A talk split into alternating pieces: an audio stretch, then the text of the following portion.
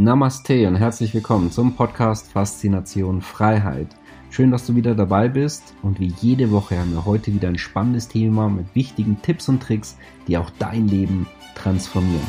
Mein Name ist Thorsten Wittmann und ich bin internationaler Finanzautor, Speaker, Selfmade Multimillionär und Gründer einer der größten Geld-Communities im deutschsprachigen Raum. Und jetzt lass uns loslegen. Ja, wie steht es wirklich um den Euro? Kann dieser kollabieren? Hat die Euroflucht bereits begonnen? Wir unterhalten uns mit einem Mann, der sich genau mit solchen Themen sehr intensiv beschäftigt an sich ist er schon Dauergast in diesem Thema, wo sich sehr, sehr viel tut im Hintergrund, was viele in unserer Community auch sehr, sehr stark interessiert. Viele von euch kennen ihn von dem her. Ich spreche natürlich von Jürgen Wechsler, der sehr lange auch im Banking gearbeitet hat, als Führungskraft, die Währungen gehandelt hat. Das heißt, der hier aus der Praxis kommt und inzwischen anderen Menschen beibringt, wie Währungen funktionieren, ja, und wie du davon profitieren kannst. Und von dem her, wir haben ein knaller Thema jetzt gleich in der ersten Ausgabe von Faszination in 2022. Lieber Jürgen, schön, dass du wieder mit dabei bist. Ja, Thorsten, freut mich auch wieder mit dabei zu sein und wieder ein spannendes Thema gemeinsam zu beleuchten und eben viele Menschen sozusagen, wohin das Licht geführt wird, ein Licht aufgehen lassen, weil es das heißt immer so schön, wem ein Licht aufgegangen ist, kann nicht mehr sozusagen ja, das Licht geführt werden. Ne? Genau. Du sagst ja auch immer gerne, was ich wirklich so weitergeben kann. Wahrscheinlich hast du gar kein Blut selber bei dir im, im, im Körper drin, sondern da fließen Währungen durch. Äh, wie lange beschäftigst du dich mit Währungen? Vielleicht das noch abschließen, bevor wir dann direkt loslegen. Genau, wenn wir jetzt anfangen mit äh, 2022, was wir ja dann sind, dann sind es 28 Jahre. 28 Jahre, also fast drei Jahrzehnte inzwischen. Ja, wird auf jeden Fall spannend und ist ein hochinteressantes Thema, wird man noch darüber gesprochen. Dann gehen uns die Themen hier aus. Äh, kannst du mal zusammenfassen, was passiert denn dort an den Hintergründen, vielleicht auch so die Dinge, die man gar nicht so direkt mitbekommt. Genau, wir haben ja in einem der letzten Interviews schon darüber gesprochen, über die Verhältnis, kann man sagen, zwischen USA und China, der Star Wars, der da stattfindet, der Währungskrieg letztendlich der großen Währungsmächte. Und äh, das verschärft sich immer weiter. Also es werden immer kleine Nadelstiche weiterhin gesetzt. Wer darf was tun? Welche Firma wird ausgeschlossen? Ähm, wer kann welche Informationen noch haben? Und äh, zum Beispiel auch China möchte zwingen, sowas wie McDonald's äh, in China, dass die zum Beispiel den E-Yuan verwenden, also die chinesischen, äh, China ist ja letztendlich hier Vorreiter bei den digitalen Zentralbankwährungen. Mittlerweile übrigens schon 140 Millionen Test-User. Also unglaubliche Zahl schon. Das heißt, die sind kurz vor der Einführung. Wir hatten ja damals im Sommer schon drüber gesprochen, dass ähm, wahrscheinlich äh, USA verhindern möchte Olympia 2022 in China. Denn ähm, zu diesem Zeitpunkt will China in Olympischen Dorf auch eben den digitalen Yuan als Zahlungsmittel nutzen, dass das eben dort hauptsächlich Zahlungsmittel ist. Und die USA hatte damals schon im Sommer abgeraten, ihren Sportlern das Ganze ja, zu nutzen. Und wir haben schon damals gesagt, na, mal schauen, was die USA macht, damit es eben vielleicht gar nicht stattfindet, Olympia 2022. Und jetzt kam ja erst der Diplomatenboykott von Seiten der USA, damit eine Dupierung äh, Chinas, also dieser Gesichtsverlust, was letztendlich dort stattfindet. Und äh, dann haben wir eben nicht nur diesen Diplomatenboykott von USA gehabt, sondern er kam zusätzlich auch noch von Australien und auch von Großbritannien und auch natürlich in Deutschland sind momentan Überlegungen. Und jetzt haben wir vielleicht zum Glück für die USA auch noch eine zusätzliche Variante in äh, der C-Krise, dass wir äh, hier eventuell eben komplett auf die Olympia 2022 verzichten können, was USA sehr entgegenkäme. China hat aber auch schon parallel die Muskeln spielen lassen. Also nachdem dieser Diplomatenboykott kam, hat China mal ein paar Ausflüge mit ihren Militärmaschinen gemacht äh, und hat hier die Sicherheitszonen in Taiwan verletzt. Also äh, ich glaube, China möchte hier andeuten, ähm, passt auf, ähm, wir treffen euch im Finanzbereich äh, und wenn ihr dort mit uns spielen wollt, dass ihr unsere Bühne hier wegnehmen wollt, dann ähm, vereinnahmen wir möglicherweise Taiwan. Also hier steht, findet einiges statt und China und Russland wollen ja weiterhin ein neues äh, Währungssystem, neues Zahlungssystem weltweit aufbauen, das unabhängig vom System der USA ist. Also das ist schon mal von den großen Nationen. Und das Zweite, was auch nicht berichtet werden sollte bei uns, äh, äh, nämlich die Euroflucht hat begonnen. Das haben die wenigsten mitbekommen, weil die Presse berichtet einfach nicht drüber. Denn jede Presse, die darüber berichten würde, eigentlich ein, ähm, würde dann als europafeindlich gesehen werden, wenn hier eben was gegen den Euro geschrieben wird. Aber die Euroflucht hat begonnen. Der Euro ist eine der schlechtesten Währungen der letzten zwölf Monate in der Wertentwicklung. Also es ist in einer Reihe mit äh, Kriegsgebieten, mit Bürgerkriegsgebieten, mit Schurkenstaaten und mit unerwünschten Staaten.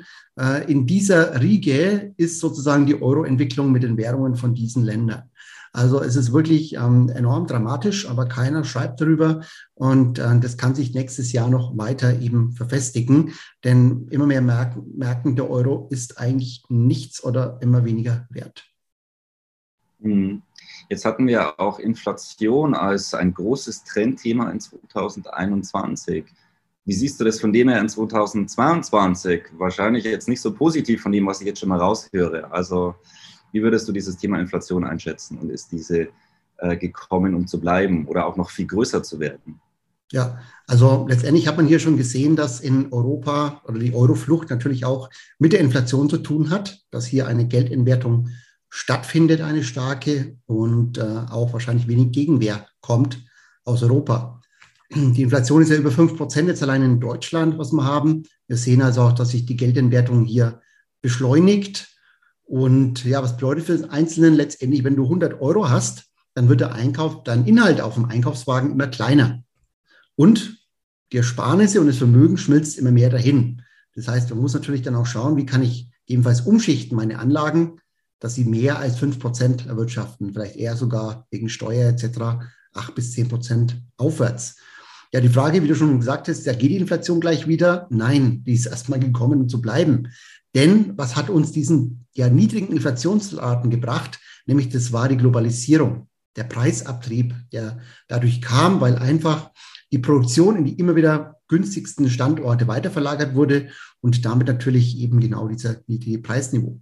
Jetzt haben wir eine Deglobalisierung und diese bringt entsprechend den Preisauftrieb, weil es jetzt eher um die Versorgungssicherheit geht und nicht mehr um die günstigsten Produktionskosten. Plus natürlich auch die Ökozuschläge, die in allen Produktionsketten jetzt mit reinkommen. Das heißt, ähm, das ist jetzt kein Thema, was nur mal kurz aufflammt, sondern das ist einfach ja eine Veränderung, was wir haben. Wir haben gestörte Lieferketten. Wir haben Verknappung von Waren überall.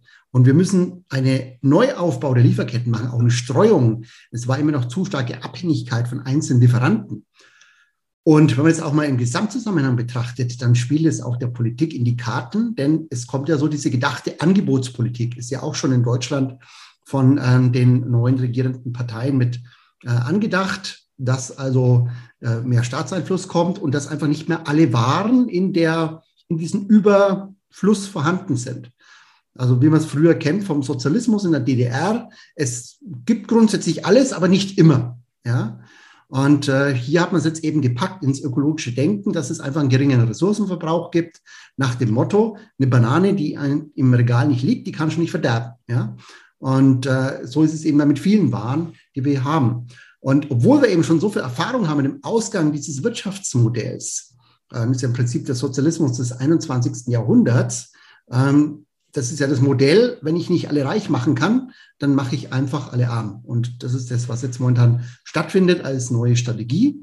Und wir wissen, das hat nirgendwo funktioniert bisher und am Ende war immer der Geldwert futsch. Ja, und wenn man dann auch anschaut mit der Historie, wenn wir aus der Vergangenheit lernen wollen, wenn eben in diesem Bereich nicht rechtzeitig gegengesteuert wird, dann kommt so dieser klassische wirtschaftliche Teufelskreis bei den Geldsystemen. Erstmal wird die Währung inflationiert. Dann brechen Lieferketten haben wir jetzt auch schon. Dann brechen ganze Wirtschaftskreisläufe zusammen, haben momentan auch, wenn wir daran denken, beispielsweise die Chips in den Neuwagen, die dann fehlen, dass die Neuwagen nicht ausgeliefert werden können. Das sind schon mal ganze Wirtschaftskreisläufe, die zusammenbrechen, weil dann die Fahrzeuge nicht mehr da sind. Das heißt, dann können gewisse Waren nicht mehr ausgeliefert werden oder gewisse Termine nicht wahrgenommen werden, weil die Fahrzeuge nicht vorhanden sind. Ja, denn die nächste Stufe sind dann Kreditausfälle. Das haben wir jetzt auch. Wir kriegen immer mehr Pleiten von Automobilzulieferern. Das heißt, wir haben in einem Sektor, sind wir schon direkt in diesem Teufelskreislauf drin. Ja, und dann hinterher kommen ja die Bankensysteme, die kollabieren, was ja auch schon angekündigt wurde von den Aufsichtsbehörden. Ja, und dann natürlich haben wir ein Problem irgendwann mit der öffentlichen Versorgung. Ähm, ja, und letztendlich die Inflation bei Nullzins steigert auch noch die Altersarmut. Also, und für die Leute, die noch nicht da sind in der, ähm, im sozusagen Rentenalter, für die wird natürlich auch die private Alterssorge Sorge sehr schwer beim Negativzins und einer hohen Inflation. Ja, jetzt fragt sich der eine oder andere vielleicht auch, ähm, warum macht der Staat nichts dagegen? Ja? Ähm, und hier muss man sagen, der Staat ist ein großer Profiteur der Geldentwertung. Das war schon immer so. Und deswegen lieben es auch Staaten, äh, Staaten Schulden zu machen. Äh, auch eine Rentenreform kann man damit eben viel einfacher machen. Also der Staat hat Interesse an Inflation, weil mit Inflation können Fehler der Politik viel leichter kaschiert werden. Das ist ein Politikhausmittel, das schon Jahrhunderte, Jahrtausende funktioniert, was immer wieder gemacht wurde hier. Und ähm, ja, wenn man auch bei uns noch schaut in Europa bei der Zentralbank, da ist ja eine Politikerin, eine ehemalige Finanzministerin äh, vorstehend und die hat natürlich volles Verständnis dafür, ähm, für die Politik, für das Ganze. Und sie hat ja auch schon angekündigt, äh, sie plant jetzt keine Straffung der Geldpolitik. Klar, sie wird ihre Brüder und Schwestern hier nicht mit erdolchen von hinten. Ja. Ja, und man kann auch sagen, die Schulden des Staates werden ja auch immer weniger wert auf Kosten der Sparer und der Anleger. Also sei es Tagesgelder, sei es eben, wo in Staatsanleihen investiert werden muss, wie bei Kapitallebensversicherung oder ähnliches, äh, wo also der Staat gesetzliche Vorgaben dafür gemacht hat. Und wenn man sich schaut, diese neuen Staatsschulden, die im Rahmen der Krise gemacht wurden, über Hunderte von Milliarden letztendlich, können wir alternativ über eine Steuererhöhung machen dass ich dann sage, ich muss halt jetzt 100 Milliarden in einem Jahr mehr einnehmen. Das heißt, jeder Bürger müsste 4.000 bis 5.000 Euro mehr Steuern zahlen. Das könnte ein bisschen zu Aufruhr führen. Und es ist aber viel einfacher, wenn ich zum Beispiel 7 Billionen Geldvermögen in Deutschland habe, 5% äh, Inflation, dann ist es eine stille Steuer, eine leise Steuer von knapp 350 Milliarden Euro. Also ich löse das Ganze einfach, dass ich Staatsschulden aufnehme und diese dann entwerte über die Inflation. Und der Staat verdient ja momentan bei jeder Schuldenaufnahme mit dem Negativzins. Ähm, warum ist es so? Bei, also jeder Schuldner letztendlich, der nie vorhat, seine, Staat, seine Schulden zurückzuzahlen, wie es ja beim Staat ist, Staat hat nie vor, die Schulden zurückzuzahlen, äh, kann es Cashflow orientiert sehen und damit jede Schuldenaufnahme, die jetzt geschieht, gibt sozusagen mehr Möglichkeiten im Haushalt, weil ich eine zusätzliche Einnahmequelle habe. Also Schulden sind momentan für den Staat eine Einnahmequelle. Das ist also auch wichtig zu verstehen. Und wir haben hier ein völlig falsches Anreizsystem, weil die Schulden die Budgetsituation verbessern. Also wir haben einen Staat, der gegenläufige Interessen zum Sparer hat.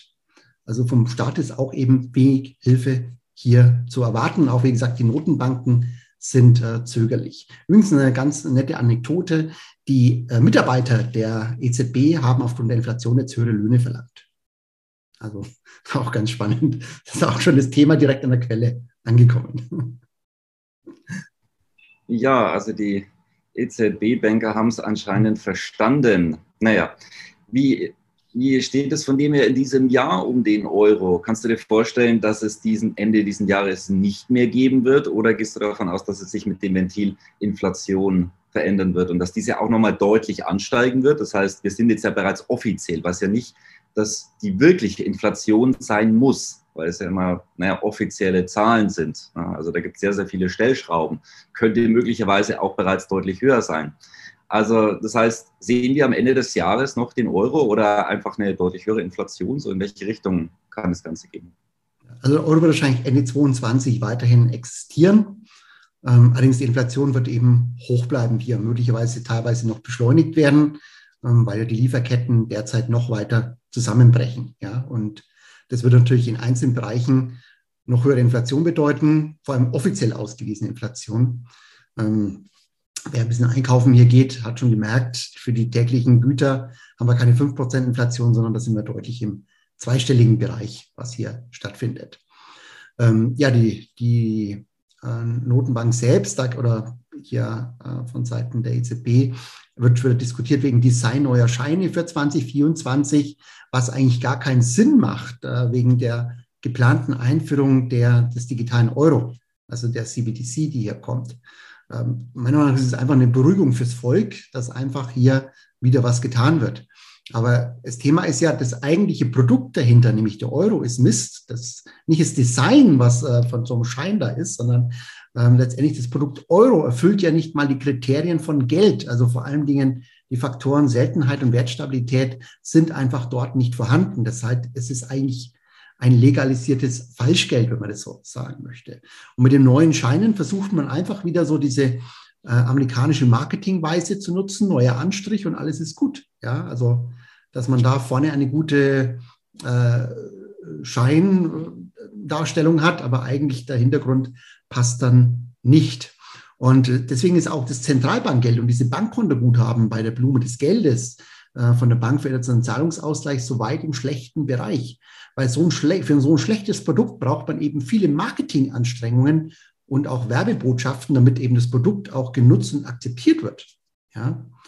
Und auch der digitale Euro wird es vom Wert her nicht besser machen. Es wird sich zwar die Basis von unseren ja, Geschäftstransaktionen ändern, so der also finanzielle Austausch, Datenaustausch bei Geschäftsanbahnung und Geschäftsabwicklung ähm, ist auch mal gut für die Wirtschaft. Aber der Wert des Grundprodukts äh, bleibt einfach schlecht. Das muss man sagen. Der Euro ist weiterhin schlecht konstruiert. Und deswegen natürlich wird der schrittweise auch von der internationalen Staatengemeinschaft immer mehr abgestoßen werden. Also er wird nicht unbedingt viele neue Freunde weltweit finden. Im Prinzip ist es wie ein großer Öltanker, der auf dem Weltmeer herumfährt und wo jedes Leck, was auftritt, äh, immer mal so notdürftig repariert wird.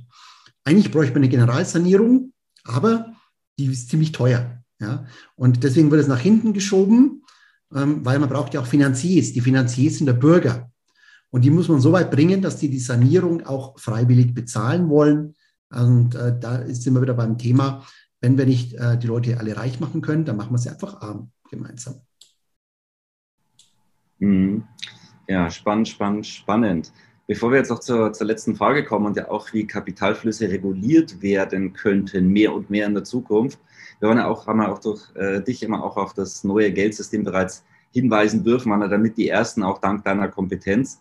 Und von dem her, wir haben ein Update nächsten Dienstag, wenn wir dazu live gehen und da gehen wir viel intensiver auch auf die, die ganzen ähm, ja, Hintergründe ein und was kann man jetzt auch tun und wie, wie kann man sein Geld abschützen und auch welches komplett neue Geldsystem entsteht parallel, ohne dass die meisten Menschen es mitbekommen. Also wenn du da mit dabei sein möchtest, dazu werden wir nächsten Dienstag um 19 Uhr live sein. Den Link findest du unterhalb von dem Video. Und jetzt noch die, die abschließende Frage. Wie sieht es denn bereits aktuell mit Kapitalverkehrskontrollen aus? Das heißt, für diejenigen, die den Begriff nicht kennen, das heißt, ich übersetze es mal frei mit Geldgefängnis. Das heißt, dass Geld immer weniger frei transferiert werden kann, dass es immer schwieriger wird. Wie ist dieser Bereich zu sehen? Ja, es werden wahrscheinlich noch weitere Maßnahmen kommen, eben zur Eindämmung der Kapitalflucht in 2022. Also vor allen Dingen, auf, also diese, wir sehen ja schon, dass aus dem Euro geflüchtet wird. Und äh, das muss, muss ja irgendwie eingedämmt werden, das Ganze. Und es werden wahrscheinlich weitere strengere indirekte Kapitalverkehrskontrollen kommen. Das merken die meisten immer gar nicht, also diese indirekten Kapitalverkehrskontrollen. Beispielsweise eben, äh, Deutsche können immer schwerer Gelder ins Ausland transferieren oder auch Konten im Ausland bekommen.